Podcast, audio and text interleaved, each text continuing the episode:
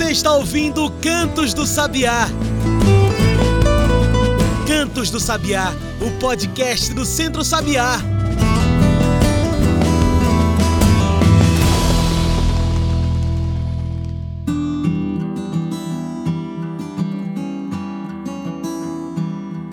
Olá a todos e todas que nos ouvem agora pelo Spotify e demais plataformas. Eu sou João Lucas e está começando agora o Cantos do Sabiá, nosso podcast semanal sobre campo, cidade e o mundo. Você já sabe que o Cantos do Sabiá é o podcast do Centro Sabiá. E não tem jeito melhor de você nos apoiar do que seguindo esse podcast aqui. Já seguiu a gente no Spotify ou no YouTube? Segue a gente aí, perde tempo não. Toda semana tem papo novo, tanto do Cantos do Sabiá quanto do Comida de Verdade. Siga a gente aqui. E olha, antes da gente passar para o nosso papo, preciso falar sobre o dia 15 de outubro, o Dia do Consumo Consciente. O Dia do Consumo Consciente é uma data importantíssima para a gente refletir os impactos que nós temos ao redor de nossas comunidades. E pensando em feiras agroecológicas, feiras orgânicas, supermercados, açougues, enfim, tanto lugar que a gente frequenta quando vai às compras, você já parou para pensar em onde vão parar todas as sacolas plásticas que a gente descarta? Pois é, muito disso vai parar em córregos, rios, riachos, poluindo a nossa cidade, poluindo a nossa água que abastece campo e cidade. O caos é grande, mas pode ser freado com a sua ação. Sacolas reutilizáveis ou biodegradáveis salvam a nossa natureza. Pensando nisso, antes mesmo do nosso papo, você ouve agora a campanha do Centro Sabiá Minha Feira, Minha Sacola, Nosso Planeta. Já parou para pensar quantas sacolas plásticas você acumula em cada feira? Depois de usadas, elas continuam por aí, poluindo e contaminando os solos e as águas. As feiras agroecológicas convidam você a fazer parte da campanha Minha Feira, Minha Sacola, Nosso Planeta. Lembre-se sempre de levar sacolas retornáveis para a feira. Além de consumir alimentos agroecológicos, precisamos reduzir a produção de lixo plástico. Minha Feira, Minha Sacola, Nosso Planeta. Uma campanha do Centro Sabiá e da Rede Espaço Agroecológico.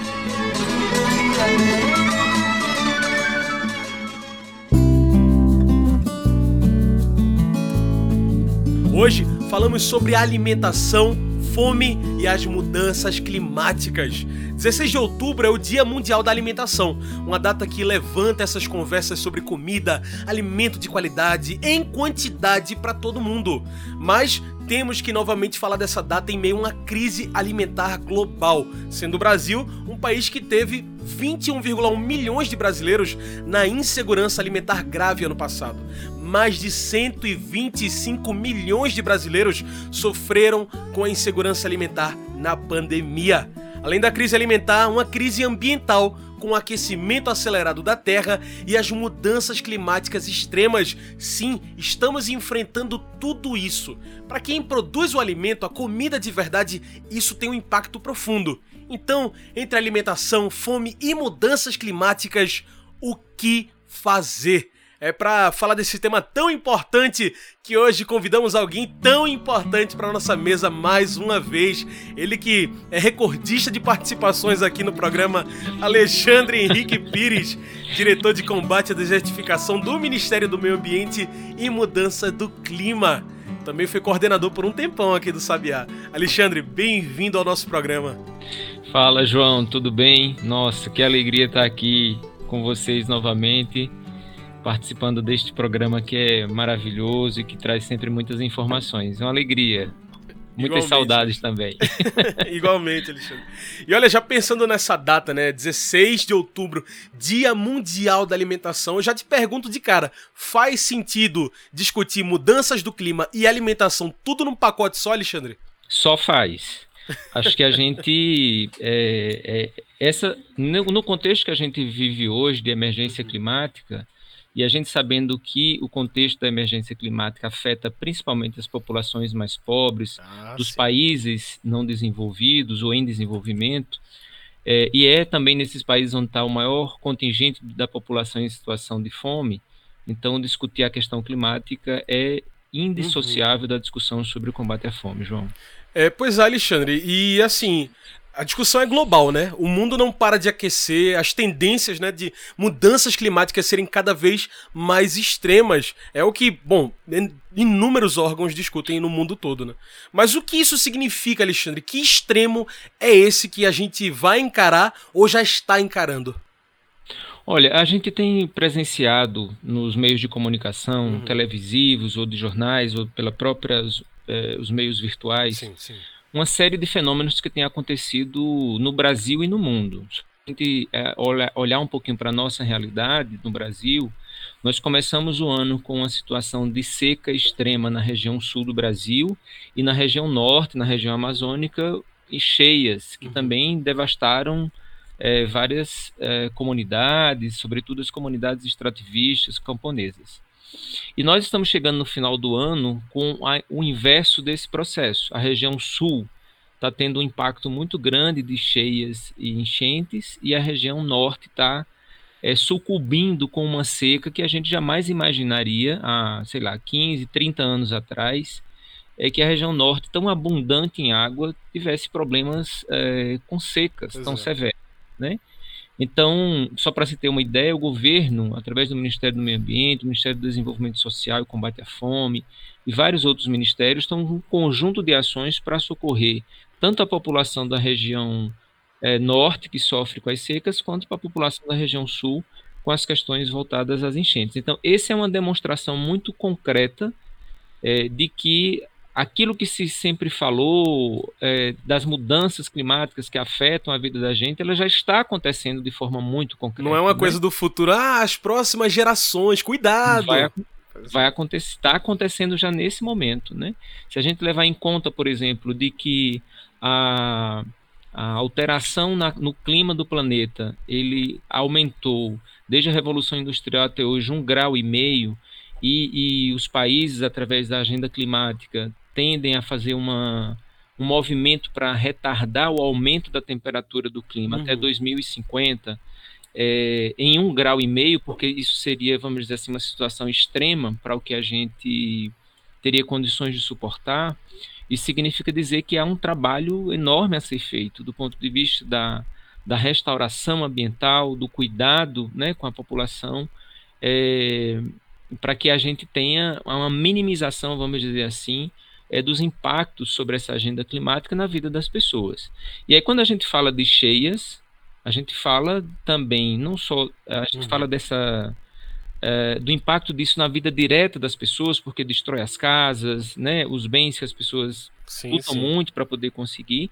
Mas se a gente olhar direitinho para o tema que nós estamos discutindo aqui, que é a questão climática e a, o combate à fome, João, as enchentes elas acabam também com as lavouras, né, com a produção alimentar. Assim Perfeito. Inclusive, secas. exatamente, então. É, a, a, mudança no clima e essas, essas situações críticas climáticas, elas tendem, obviamente, a afetar de forma direta a produção de alimentos. Isso significa é, afetar a oferta de alimentos para a população isso significa, isso acaba a, atingindo, vamos dizer assim, essa oferta reduzida, o aumento dos alimentos, né, dos uhum. preços uhum. dos alimentos e, consequentemente, para as populações mais pobres, a dificuldade de acessar esse alimento para poder é, manter suas necessidades. Então, é, essa é uma situação muito crítica e que a gente precisa olhar para ela com muita atenção. Alexandre, você falou aí da, do aumento das temperaturas em um, um e meio, né? De temperatura. Isso, exato, desde... E aí a gente olha e diz, ah, ok, né? Um, um, um e-mail, mas que impacto isso tem, Alexandre, quando a gente pensa justamente nesse produtor, produtor, agricultor, agricultora que alimentam o país, que podem inclusive estar nos ouvindo agora? Olha, a gente tem. Qual, qual é, qual é a grande. Eu vou tentar trazer essa coisa, ah, um grau e meio de temperatura, o que é que significa isso, né? Então. Parece tão pouco, né? É, Alexandre? uma coisa pouquinha, um e meio. Mas é, o que é que ocorre no modelo de desenvolvimento que a gente tem, sobretudo no agroindustrial no Brasil hum. e no mundo?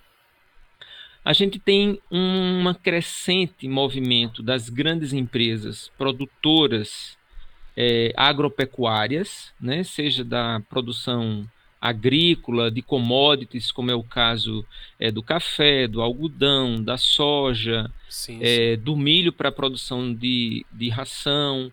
Ou seja, você tem é, é ou a produção de celulose para suprir a necessidade de mercado de papel. Ou seja, você tem uma série de, de, de produtos que são é, da agricultura industrial ou uhum. os, os, grandes produtores de gado, de, de, proteína, de certa forma, né? de modo geral, de galinhas, de, de gado, ou seja, em grande escala.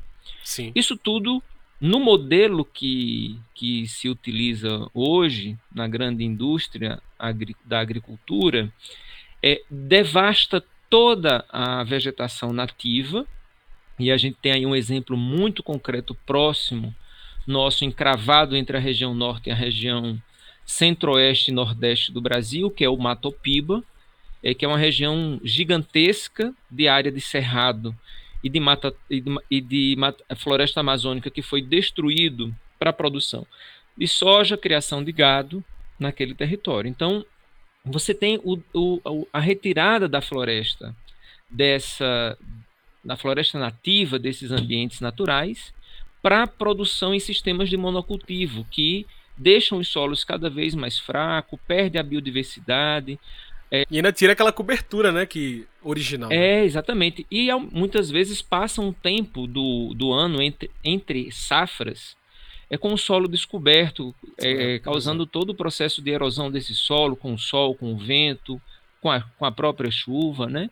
Você tem uhum. a criação de gado bovino como uma escala gigantesca no Brasil, né, que se estima que você tem hoje já muito mais é, animais é, do que é, residentes, do que habitantes no Brasil. Então, o que, é que isso significa dizer? Isso significa dizer que o modelo que a gente foi construindo de produção agroindustrial, ele foi, e aí eu estou colocando no Brasil, mas isso acontece também em outros países do mundo, né? Sim, sim. É, então, quando você soma isso tudo, a gente acaba é, ge, é, gerenciando ou tendo uma situação que é uma situação de esgotamento dos recursos hídricos, que é a disponibilidade de água.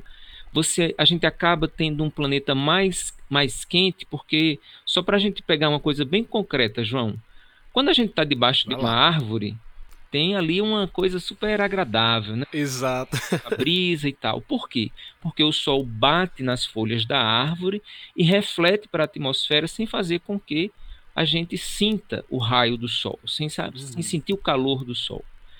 Se a gente não tem essa árvore, o sol bate de forma direta no solo e aquece o solo. Então, quando aquece o solo, Imagina isso na escala do tamanho do Brasil, do, na escala do que é o planeta, dessas áreas que foram desmatadas, né, que foram é, que foi suprimida essa vegetação, a gente vai ter, obviamente, um planeta mais quente, porque ele vai absorver mais a quantidade de, de energia do Sol, a, o calor do Sol. Então, isso tudo vai fazendo com que o planeta vá aquecendo e a gente vai sentindo, os próprios agricultores, quando a gente conversa, né, é, diz que a roça está mais quente, né? Que o tempo de ficar na roça até meio-dia vai ficando mais difícil, uhum. de fato vai ficando mais aquecido. Então, esse um grau e meio é um somatório de fatores, né, que levam a, a essa situação, vamos dizer assim, é, de insegurança ambiental e de extremos climáticos é, que impactam a vida das pessoas de várias formas.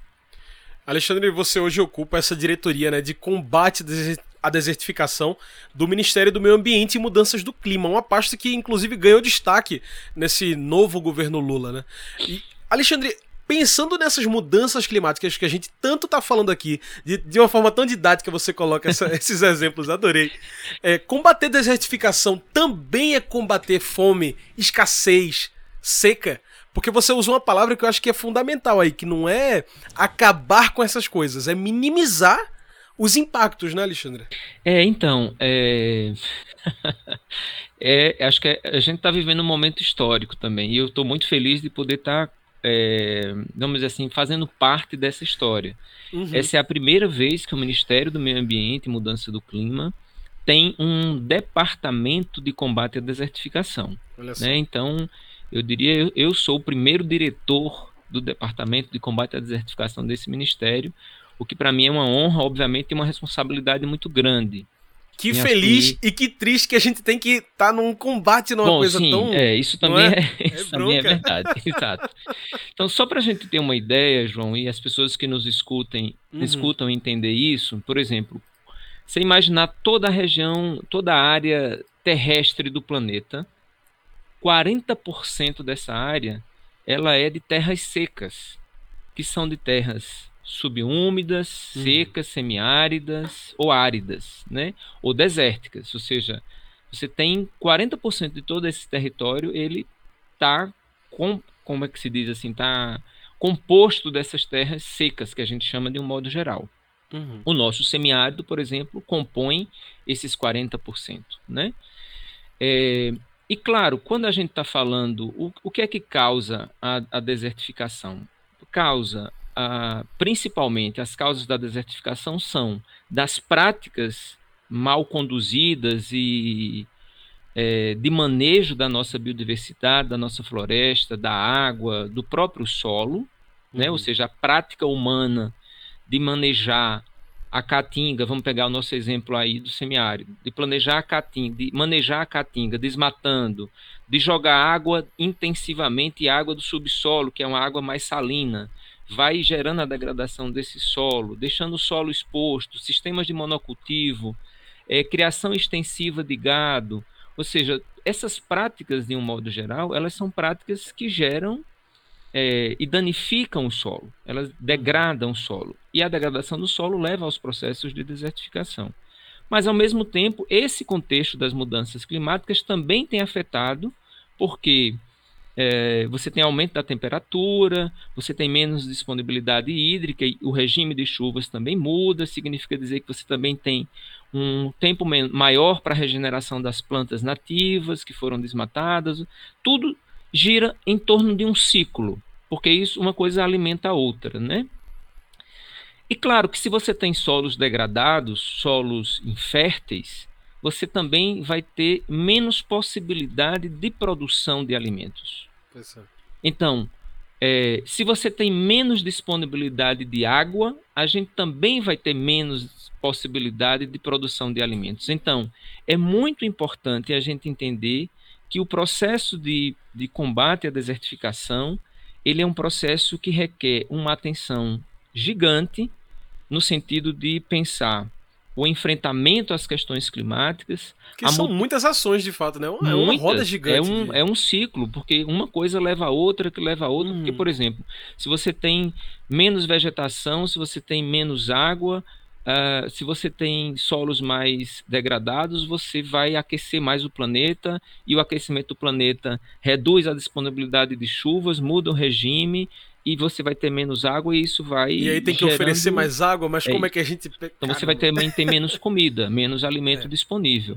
Não é à toa que a gente no Nordeste viveu os grandes ciclos de imigração ah, é, históricos por conta da fome, porque não se tinha políticas que assegurassem um, um mecanismos, vamos dizer assim, da convivência com esse ambiente semiárido que eu acho que a gente mudou isso do governo, do primeiro governo do presidente Lula de 2003 para cá.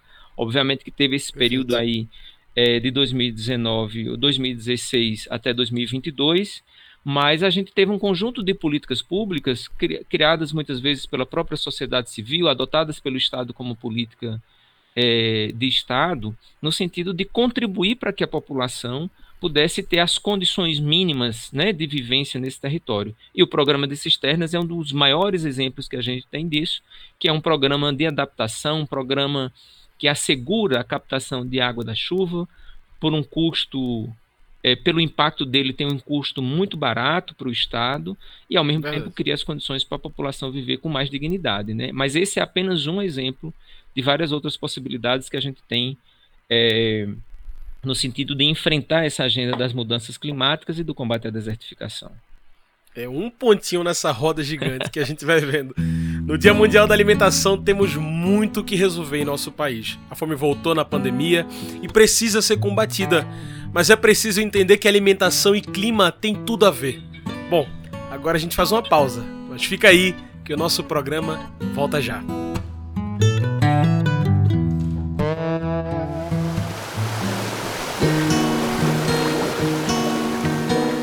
Você sabe o que é uma APP?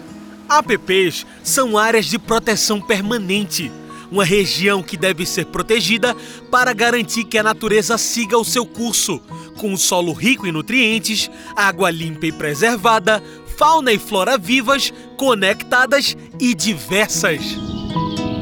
As APPs estão em todo lugar. Nas serras e morros, em montanhas, às margens de nascentes de rios e riachos e também nas margens de lagos, barragens e açudes. E por que preservar as APPs? Proteger áreas como as nascentes garante um solo protegido e fértil, que alimenta a natureza local, aumenta a infiltração da água que chega em comunidades, microrregiões e até grandes cidades e ainda serve de abrigo para os animais silvestres. Tá vendo? Proteger as nascentes é proteger a vida. Proteja as nascentes. Salve os mananciais. Uma campanha do Centro Sabiá em defesa das áreas de proteção permanente. Estamos de volta, a gente segue aqui conversando com Alexandre Henrique Pires. Hoje, nosso assunto é alimentação, fome e as mudanças climáticas.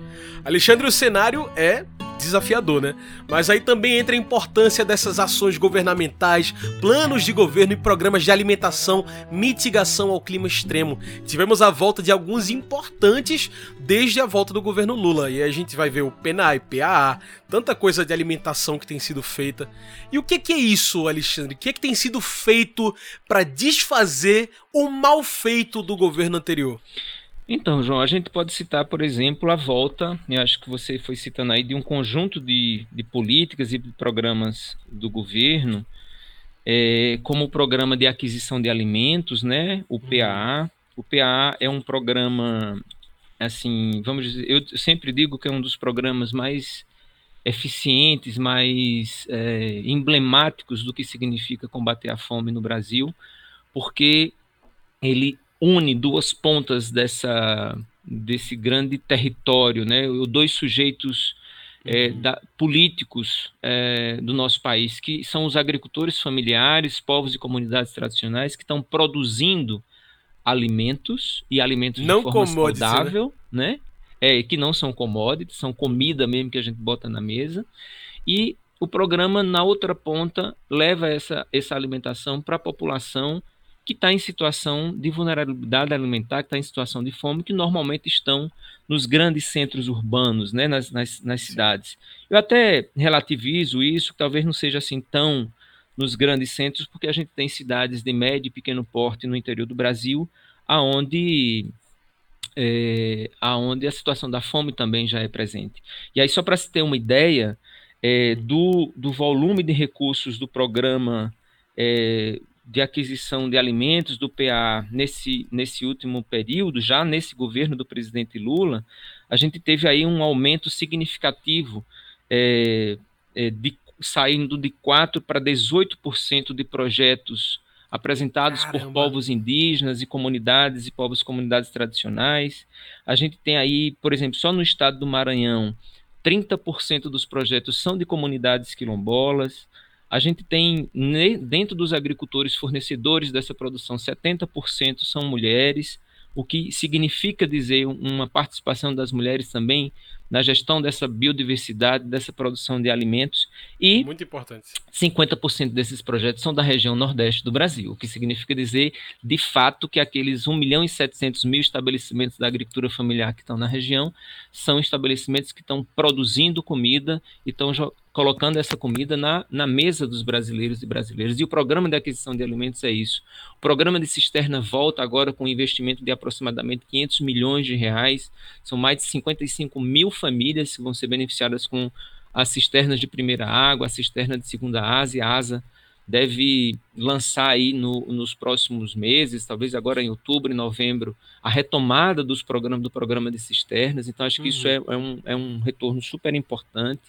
Eu acho que a gente também tem, aqui no Ministério do Meio Ambiente, a retomada de um conjunto de políticas socioambientais, como o programa Bolsa Verde, que atende principalmente hoje as populações extrativistas da região norte do Brasil, mas tende-se a se estender esse programa para outras regiões do país. Então, assim, a gente tem um conjunto de, de políticas e de iniciativas que certamente vão contribuir para ampliar a atividade produtiva e, ao mesmo tempo, para que a gente consiga é, conter esse processo da emergência climática. E aqui eu quero fazer um registro muito importante na história das voltas das, das políticas. A gente aqui no Departamento de Combate à Desertificação, nós estamos retomando um projeto que foi construído lá atrás e que ficou parado nesses últimos quatro anos, que é o projeto Redeser, e nele tem uma agenda super importante, que é a agenda é, é, da, dos sistemas agroflorestais. Da agrofloresta, que o Centro Sabiá foi uma das organizações pioneiras no Brasil, né, no mundo, da, do mundo agroecológico, das ONGs, uhum. foi uma uhum. das organizações pioneiras na, em acreditar nessa estratégia, nessa tecnologia social que é o sistema agroflorestal, como, um, é, como uma prática para a produção de alimentos para quem precisa, obviamente, mas também para recompor a biodiversidade do ambiente, é, para em fazer o enfrentamento à, à, à emergência climática. No microclima, né? Tanta criar coisa de uma vez coisa de um, de um microclima, é, é, retomar, porque os sistemas agroflorestais contribuem de forma é, gigante. Ainda ontem eu dizia é isso é aqui é, com, numa reunião que eu participava, porque a agrofloresta contribui para a produção de alimentos, recompõe a nossa floresta, traz nossa biodiversidade de volta, ajuda na, na recuperação e infiltração reabastecimento Sim. das águas dos lençóis uhum. freáticos, ou seja, é, fertiliza os nossos solos, recupera os nossos solos. Então, tem os sistemas agroflorestais são uma agenda é, fundamental para esse enfrentamento à agenda climática e, de forma especial, que eu queria fazer esse destaque para essa nossa ação também de combate à desertificação. Né? Então, isso é Muito é uma importante. coisa super positiva não é? e aí, Alexandre, nessa fala que você traz, você trouxe tanta participação, né? Povos indígenas, mulheres, é, o próprio Nordeste como um todo, né? Alexandre, eu até te pergunto qual a importância dessa participação de tantas frentes nesse, enfrentamento, tanto à desertificação, mas também às mudanças do clima, à fome. Então, é, é, eu, obviamente, passei aí 22 anos no Centro Sabiá, na sociedade civil, estou hoje no governo, mas é, carrego comigo o entendimento de que não há processo de saída ou não há caminho de saída desse conjunto de crises que a gente vive, tanto do ponto de vista ambiental, como alimentar, como uh, a crise do emprego, né, da geração de renda das desigualdades que a gente vive no mundo se a gente não envolver as pessoas no processo de saída, na construção do caminho de saída. Isso é uma perspectiva que eu entendo que ela é chave para o que a gente quer construir. Então, é, ter as pessoas, né, os grupos vulnerabilizados, é, criar condições para que esses grupos possam participar dos processos, da construção dessas saídas é fundamental. E aí eu quero aqui fazer um registro de algo é, que a ministra Marina é, tem nos chamado muita atenção no conjunto das falas públicas dela, uhum. mas também no diálogo com, com a sua equipe aqui no Ministério, é que a, a ministra Marina sempre coloca no sentido de que, bom, nós temos um conjunto de crises, mas a gente também tem um passivo ambiental gigante de terras degradadas, florestas destruídas, queimadas ou desmatadas, uhum. é, cursos d'água, como é o caso dos nossos, das nossas bacias hidrográficas, dos nossos rios completamente destruídos, né?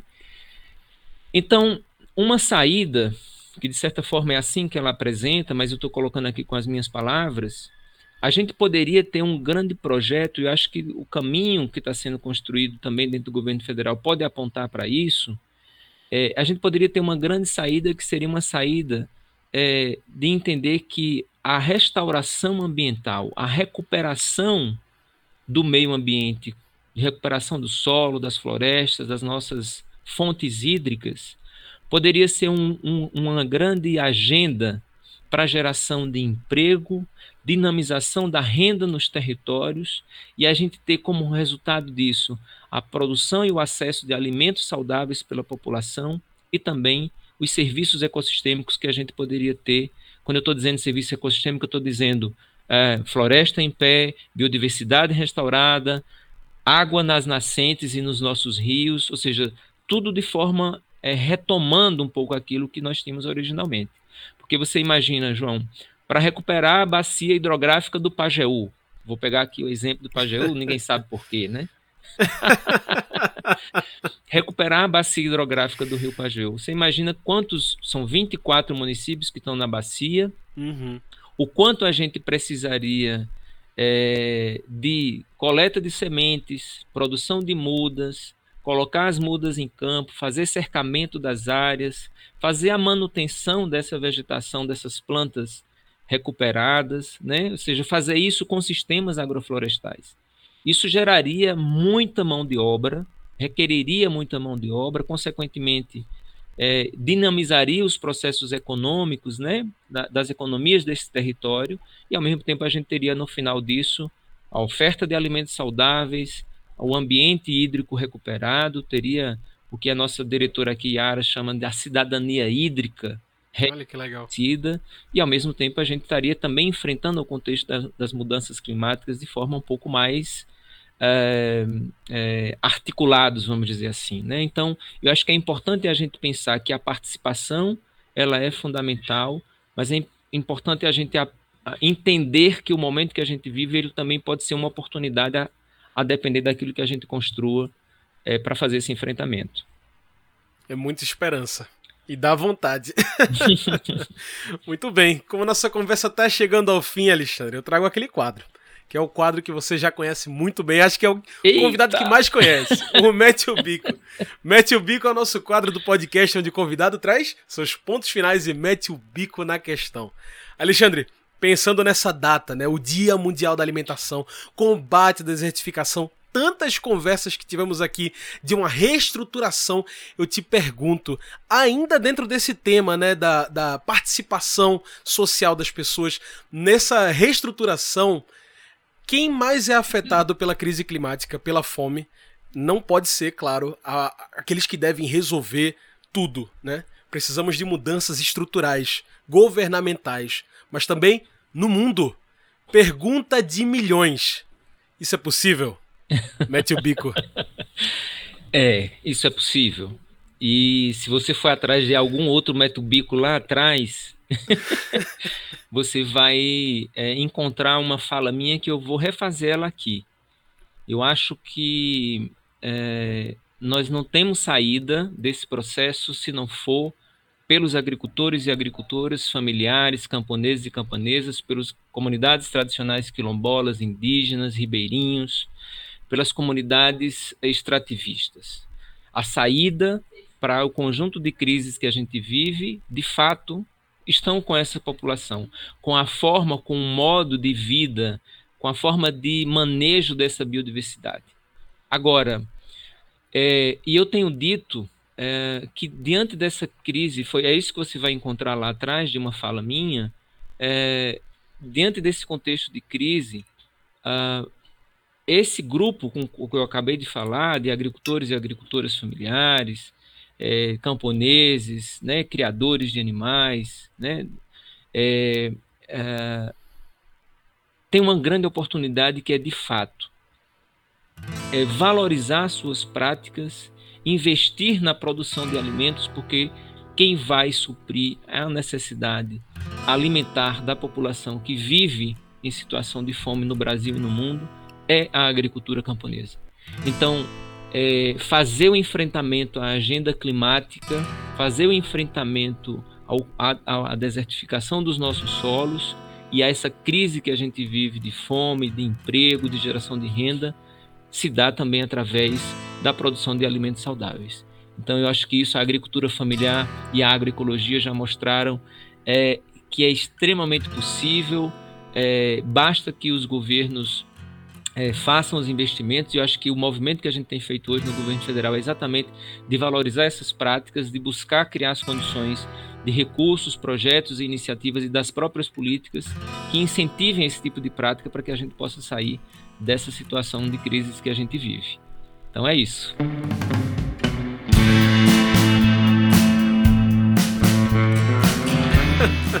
que maravilha, Alexandre. Muito obrigado por mais uma participação aqui. Que venham mais. Infelizmente, nosso tempo da entrevista está acabando. Tem algum recado para deixar para quem está nos ouvindo do campo, da cidade, do mundo? Gente, eu que agradeço, João, pela oportunidade de mais uma vez participar do programa. É uma sempre uma alegria enorme. Eu estou morrendo de saudades daí, porque viver aqui em Brasília tem suas, seus lados positivos, mas também ficar longe da família, dos amigos, não é fácil. Mas assim, eu quero só deixar como um recado é, do compromisso nosso aqui dentro do Departamento de Combate à Desertificação, do Ministério do Meio Ambiente, do compromisso de que a gente está aqui com muitas dificuldades, porque o governo também Hoje, esse ano de 2023 ainda lida com orçamento do que foi deixado do governo passado, então tem muitos limites, mas que o nosso esforço tem sido um esforço de buscar interfaces com os vários ministérios para que essa agenda da convivência com o semiárido, da agroecologia, de fortalecimento das comunidades tradicionais e da agricultura camponesa seja é, visibilizada, tenha as condições para que a gente consiga avançar e melhorar na condição de vida das pessoas. Essa é a missão. Então tá aí. Muito obrigado, viu, Alexandre? Gente, hoje eu conversei com Alexandre Henrique Pires, educador popular, biólogo, diretor de combate à desertificação do Ministério do Meio Ambiente e Mudança do Clima. É isso, pessoal. Chegamos ao fim de mais um Cantos do Sabiá, o nosso podcast semanal. Toda semana estamos aqui. E você também está? Se não estiver ainda, segue a gente. Receba toda semana não um, mas dois podcasts no seu Spotify. Dois podcasts sobre agricultura familiar, agroecologia, sustentabilidade, políticas públicas de comida de verdade. Então, segue a gente aí. Esse foi o Cantos do Sabiá, uma produção do Núcleo de Comunicação do Centro Sabiá, com trabalhos técnicos e locução minha, João Lucas. Tchau, pessoal, e até o próximo Cantos do Sabiá.